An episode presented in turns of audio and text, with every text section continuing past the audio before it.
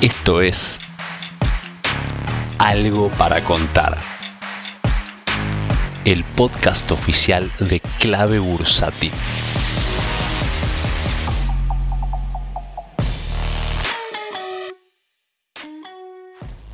Tardes para todos, estimados miembros de la comunidad de clave bursátil. Bueno, ¿qué le podemos decir? Un CCL totalmente descontrolado, un dólar blue bastante atrasado y un MEP del AL 30 aún más. Parece que la oportunidad es clara, es tratar de dolarizar a través del AL 30, aprovechando la intervención y comprar dólares debajo de 180, tomando ganancias ya sea en CDRs y ONs en dólares y recomprando a un dólar mucho más barato y atractivo que es el que tenemos mediante el MEP del AL 30. Más allá del parking y de los 30 días que hay que esperar, me parece que es una gran oportunidad dolarizar a ese precio, que no sé por cuánto tiempo más lo vamos a tener. En cuanto al tema bonos, lo dejo de lado, lo vamos a charlar en Boneros en vivo, hoy a las 19 horas con Martín, en vivo y en directo. Algo que me vienen preguntando seguido es tratar de armar una sintética con dólar futuro, me parece que eso no, no va a ser viable por el momento, sigue la demanda de, de bonos dólar link y contrato dólar futuro, pero al estar caro los bonos dólar link no amerita eh, hacer comprar el spot, que en este caso sería el bono dólar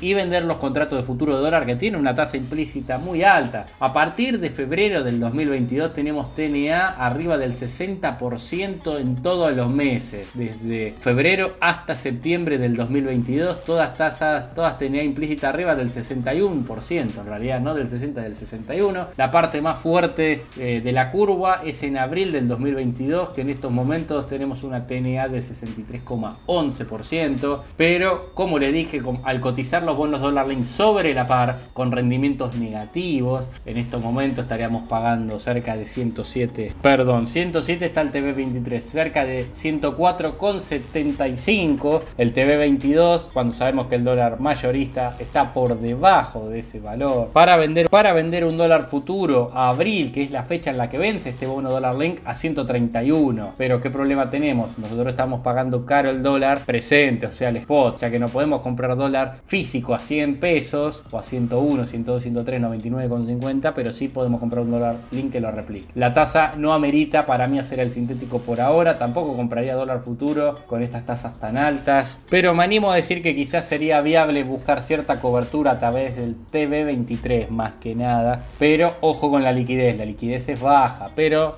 en este momento me parece una opción un poco más razonable, teniendo en cuenta la duration del bono. Por otro lado, el tema agro, que siempre me preguntan, bueno, ¿qué pasa? La soja no puede romper la EMA de 200, débil la soja Chicago, el que sí está fuerte es el maíz, pero llegaba una resistencia importante, en 2.28 por ahora no la pudo romper, pero mucho más bullish el maíz que la soja, pero repito, como les vengo diciendo hace meses, el que demuestra mayor fortaleza es el trigo. Digo, Kansas totalmente. La verdad que no para de subir. En este momento sí tenemos una vela de corrección, pero estamos en máximos anuales. En precios que no llegaba desde el 2014, en 790 7 cents por Bayer, una verdadera fiesta del trigo internacional. Y el trigo local no es la excepción, también subiendo, el gobierno aún no ha intervenido al mercado de trigo, es algo que me llama mucho la atención, pero en este momento, les soy sincero, me animaría a vender trigo diciembre, ya que nos encontramos en una zona de resistencia en los 250 dólares la tonelada. Trigo diciembre Rosario. ¿Puede seguir subiendo? Sí, aún así me parece una zona de precio ideal para tomar ganancia y cobertura. Y por qué no, quizá alguna estrategia especulativa a la baja también.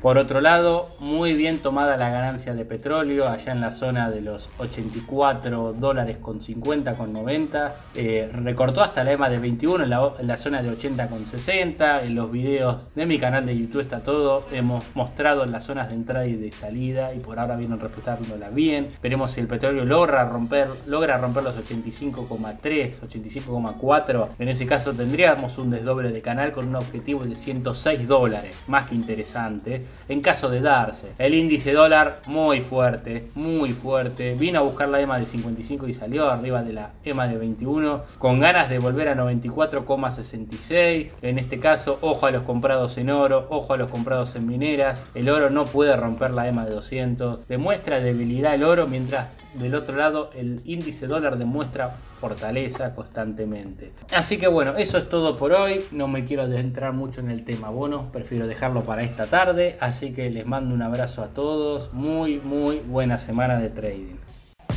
Si querés enterarte de la última información del mercado en tiempo real y sin costo alguno, sumate a nuestra comunidad de WhatsApp en clavebursátil.com barra comunidad, un espacio de inversores para inversores.